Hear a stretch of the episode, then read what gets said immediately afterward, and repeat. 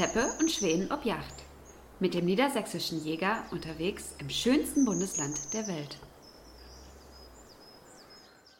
Herzlich willkommen zu einer neuen Folge von Teppe und Schweden ob Yacht.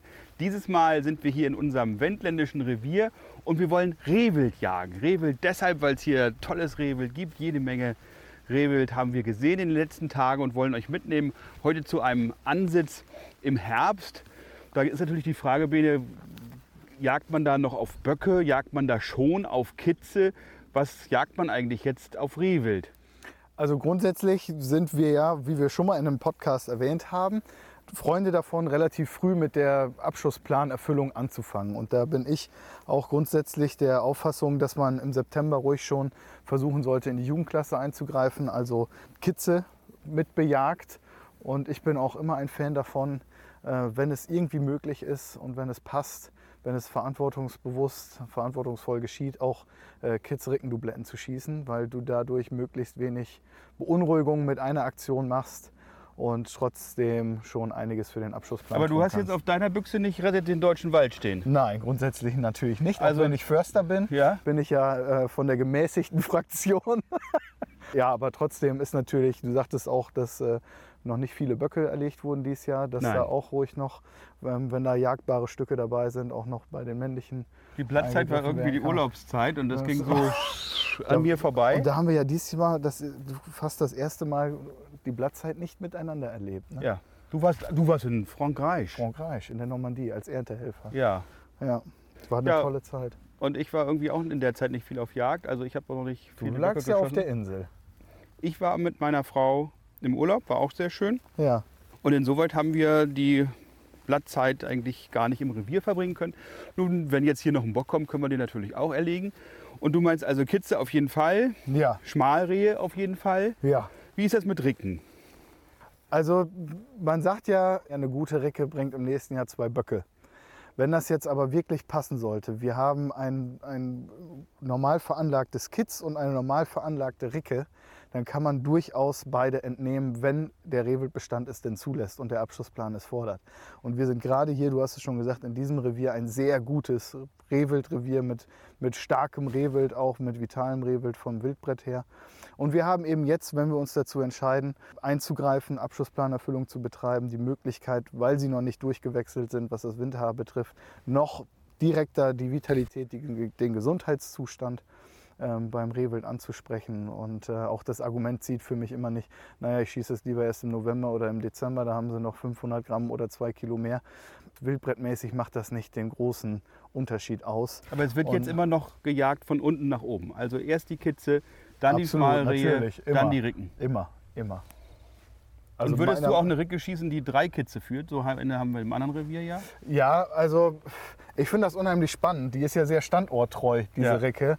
Und die würde ich einfach mal laufen lassen. Ja, ne? Wenn man sich das erlauben kann, kann man da einfach mal das beobachten, ob die vielleicht im nächsten Jahr nochmal Drillingskitze ähm, wirft, hätte ich fast gesagt, abferkelt, Setzt. natürlich setzt, genau. Und ähm, deswegen würde ich da nichts machen. Genauso finde ich es total interessant. Einige Leute haben da Spaß dran, schwarzes Rehwild zu schießen.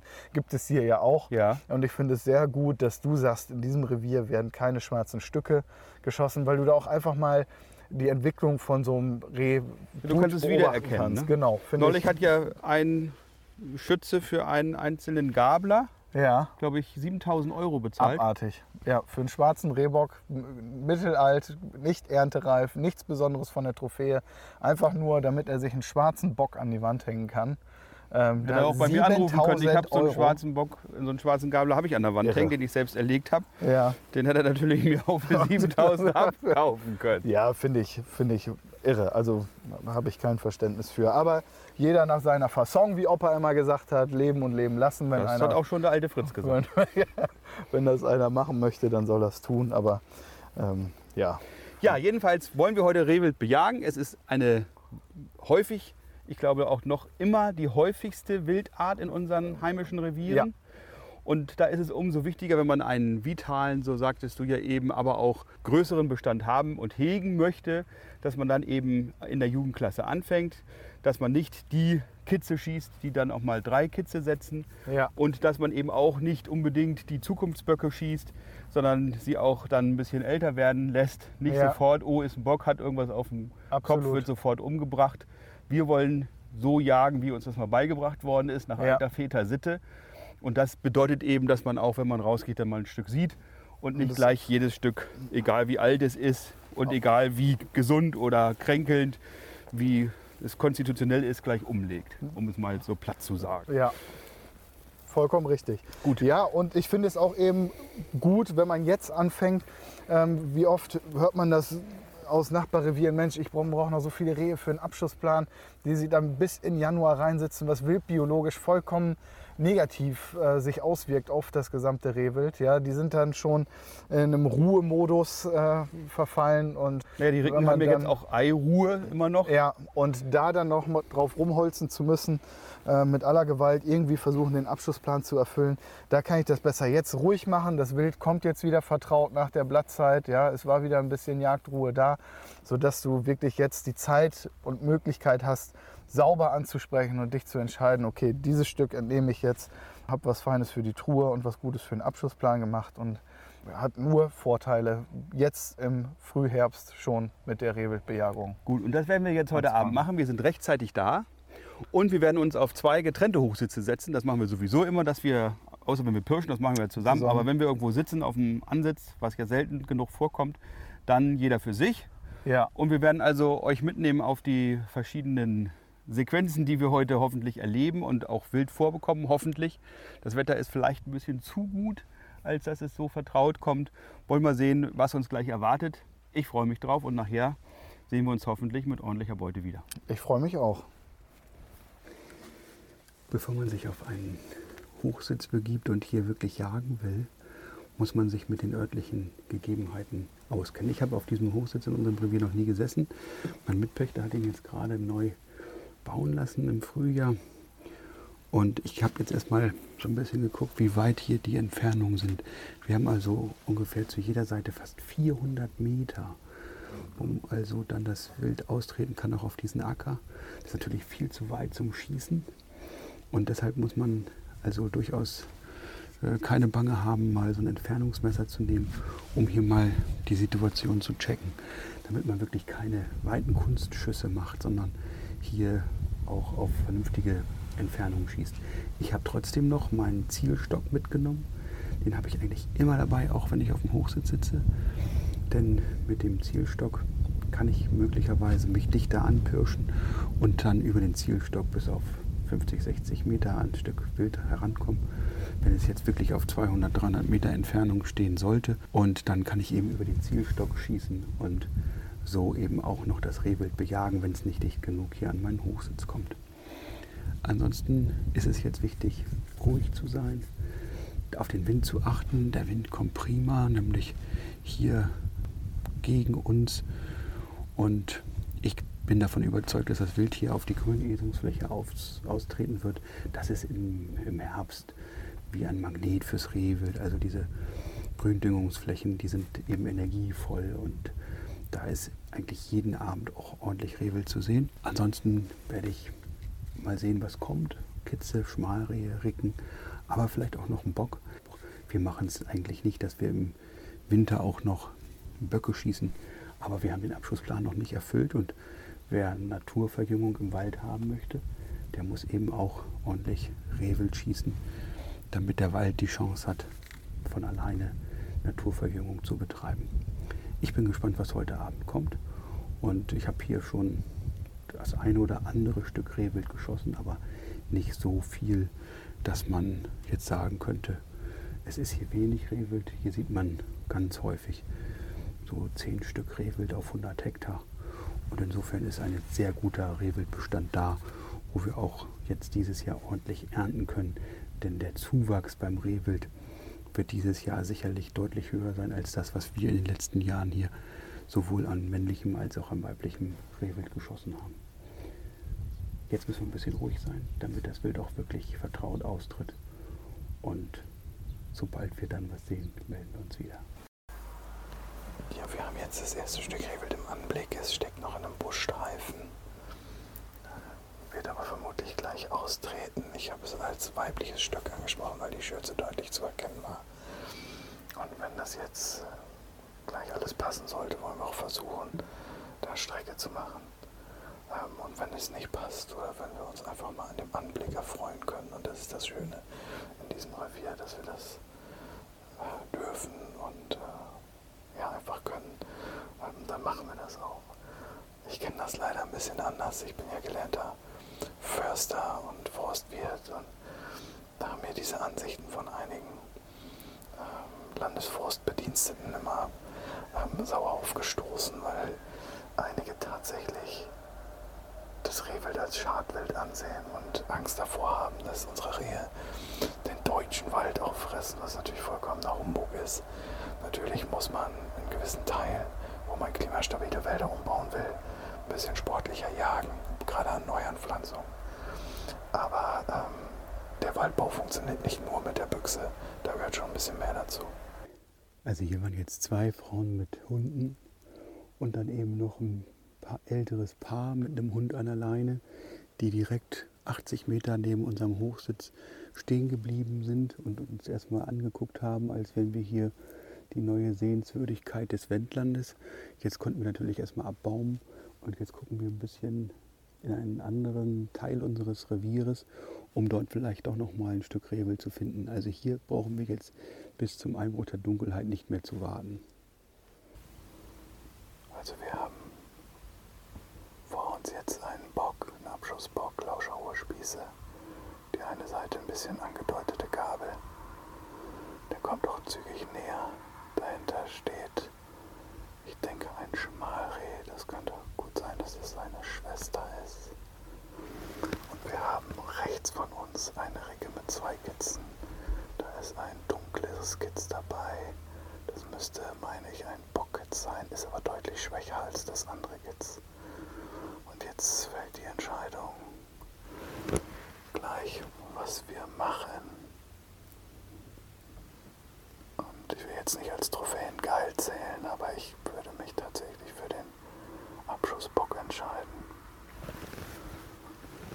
Alles noch ein bisschen weit weg. Da hinten kommen noch drei Stücke raus. Ey, ich dreh durch. Jetzt müssen wir noch ein bisschen warten. So, das ist eindeutig ein Schmalreh. Ich schieße jetzt das Schmalreh. Das rechte.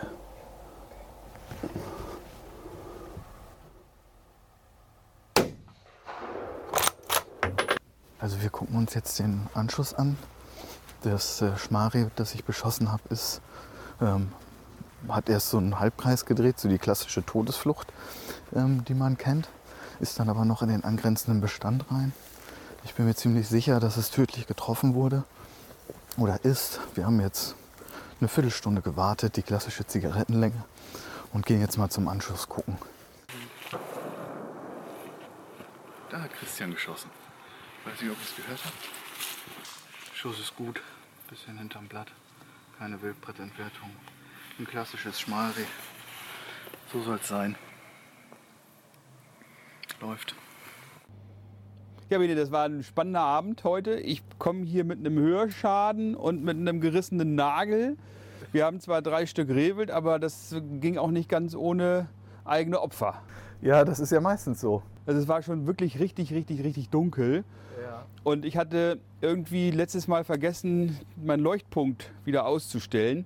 Und als ich den Leuchtpunkt dann angeschaltet hatte, kam nichts.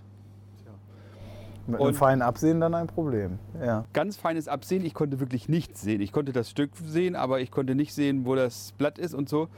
Und dann musste ich erstmal mit einem Fingernagel, dachte ich, weil ich auch völlig ungeübt war, das erste Mal bei diesem Zielfernrohr, dass ich also die Batterie gewechselt habe. Da war Gott sei Dank auf der anderen Seite, und das wusste ich, bei dem Hersteller ist das so, da ist noch eine Reservebatterie dabei. Naja, und dann habe ich da so lange dran rumgepult mit meinem Fingernagel, bis der eingerissen ist und ich jetzt aber Gott sei Dank am Ende Ruhig. doch noch dann die Batterie wechseln konnte. Dann wieder alles aufgeschraubt, erst falsch rum natürlich, dann richtig rum. Dann war es wieder noch dunkler geworden, aber dann äh, konnte ich auch den Schuss antragen und ich hatte so aktiven Gehörschutz mit. Ja, Also nicht so einen großen, sondern diese In-Ear. In-Ear. Ja. Also eigentlich sind das ja Hörgeräte. ja. Ja, und irgendwie hatten die auch nicht so richtig funktioniert. Jedenfalls ich die angestellt, schieße und BAU! Jetzt knallt mir das ins rechte Ohr. Ich weiß nicht, was damit los war, ob ich es nicht richtig angesetzt hatte oder ein technischer Defekt.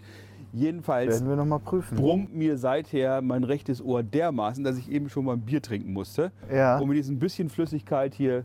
Wieder in den Kopf. Ja, ich hatte ja schon mal so einen Hörsturz, äh, beziehungsweise so, so, so ein Schall-Knalltrauma. ja. Und da kriegte ich dann auch so, ein, so ein, wie beim Hörsturz, so, ein, so eine Infusion und Ja. musste ich also auch ganz viel Flüssigkeit aufnehmen. Deshalb hatte ich hier nichts anderes als ein frisches Pilz. Lecker. Und das habe ich mir dann mal ganz schnell auf Ex reingezogen. Jedenfalls, wir haben drei Stück Rehwild geschossen. Besser geht's nicht. Effektiver kann man, kaum, glaube ich, kaum jagen. Wir haben wenig Unruhe gemacht. Das Wild kam sehr vertraut. Ja. Wir mussten einmal umsetzen, weil zwei Hunde, zwei, drei, vier Leute mit Fahrrädern äh, an dem Weg unterwegs gewesen sind. Und deshalb bin ich dann noch mal quer über den Acker äh, dann auf einen anderen Hochsitz und konnte da aber schon das Rehwild sehen, wie es dann im Wald gelaufen ist und dann aus dem Bestand auf den Wildacker gegangen ist, ausgetreten ist. Und da habe ich dann erst das Kitz und dann die Ricke geschossen. Und du hast ja ein Schmalreh erlegen können. Ein Waldmannsheil dazu. Ja, Weidmanns Dank. Hier natürlich auch ein kräftiges Weidmannsheil. Waldmannsdank. Sauberes Handwerk wieder mal. Ähm, bei uns war richtig viel los. Erst eine Ricke mit zwei Kitzen auf über 200 Meter. Ähm, haben wir durch die Wärmebildkamera auch schon durch den Bestand, durch den angrenzenden Buschstreifen, kein Bestand, aber einen Buschstreifen anwechseln sehen. Ähm, die Kitze waren relativ gleich und ich hatte dann versucht, auch mal das ähm, schwächere Kitz, das waren Bockkitz, das ist aber in dem Zusammenhang wäre mir das egal gewesen, ob es ein Bockkitz gewesen wäre. Man schießt ja immer das schwächste Stück. Dann, ähm, aber es hat nicht geklappt. Die sind dann auch abgesprungen. 15 Minuten später, die haben irgendeine Bewegung irgendwo anders gesehen, uns haben sie nicht mitgekriegt, äh, kamen sie dann wieder raus. Und als ich es dann wieder versucht hatte oder mich bereit gemacht hatte für das Stück, sah ich im Augenwinkel aus dem anderen Bestand äh, kommen noch zwei Stücke Rehwild, äh, deutlich näher, deutlich vertrauter und direkt mit Richtung auf den Hochsitz zu. Konnte dann gut ansprechen, äh, Bock, abschusswürdiger Bock, lauscherhohe Spieße, ähm, der hätte auch gepasst. Äh, hab mich dann aber, ich möchte jetzt nicht sagen, weil ich keine Lust aufs Abkochen hatte, aber weil wir eben beim weiblichen Rehwild ein bisschen Gas geben wollten, dann für das Schmalreh entschieden. Meiner Ansicht nach ist es auch die, die äh, Schwester gewesen. Das glaube ich, kann man schon so beurteilen. Auf jeden Fall, ähm, Das Schmalreh ist das, was jetzt hier oben liegt. genau. Du meinst auch, äh, Rehrücken schmeckt gar nicht so gut. Das ist gar nicht, das sieht jetzt nur so aus. Das Naja. ist, der Schuss ist geil. Wir werden das gleich sehen beim Aufbringen. Der Schuss ist wirklich äh, nicht schlecht Also das gewesen. Blatt ist ja irgendwie so 15 cm, 15, vielleicht auch 20. naja, ich sag mal Mhm. 5. Aber so unterschiedlich misst man mit Längen, Herr Teppe. Ne? Was sind schon 30 Zentimeter? Auf jeden 20 Fall, ähm, ich habe gesehen, tödlich getroffen, wollte dann den Bock auch noch, weil er kurz verhoffte, ähm, auch noch, ihr seht das alles in dem Film, äh, wir konnten das noch gut aufnehmen. Bei mir war es ja deutlich früher, wir waren eine halbe Stunde eher dran als, als ihr bei euch auf dem Ansitz.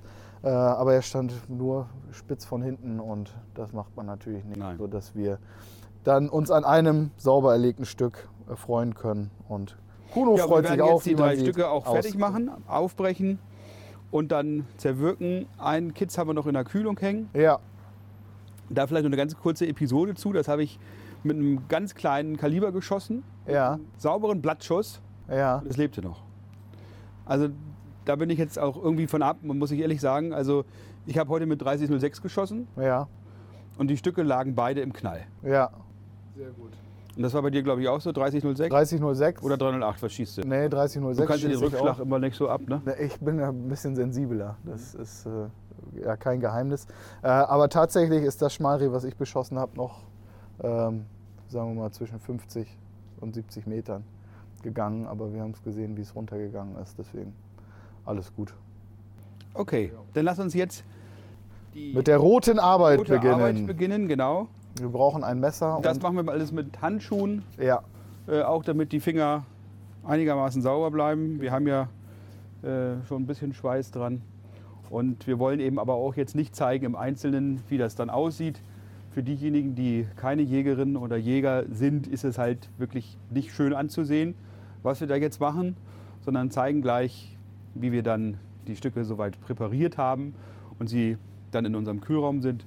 Ähm, ich glaube, das andere sind eben Bilder, die wirklich nicht jeder ertragen mag. Na, und auch nicht jeder ertragen muss. Also das ist einfach, ähm, die rote Arbeit ist die unschönste Arbeit bei unserem Handwerk, was wir ausüben. Ähm, und äh, nicht für jeden erträglich, wie du es schon gesagt hast. Bevor wir jetzt die rote Arbeit, also das Aufbrechen verrichten, lieber Bene, wollen wir noch mal kurz die Bruchübergabe machen. Selbstverständlich, das gehört dazu. Und das gehört auch zur Weitgerechtigkeit, nämlich dem Erleger einen Bruch zu übergeben. Weidmanns Heil, Christian. Weidmanns Dank, Bene. Für einmal Hand geben reicht jetzt, glaube ich. Ne? Und dir auch nochmal von mir, Weidmanns Heil. Weidmanns Dank. Auch dazu noch Hand geben. Ja, selbstverständlich. Und wir freuen uns auf die nächste Folge von Teppe und Schweden ob Yacht als Video und als Audio-Podcast. Weidmanns Heil und Horrido. Horrido.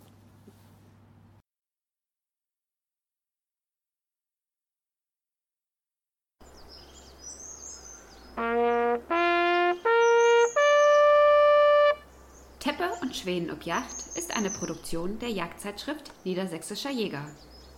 Mit freundlicher Unterstützung von Franconia und den VGH-Versicherungen.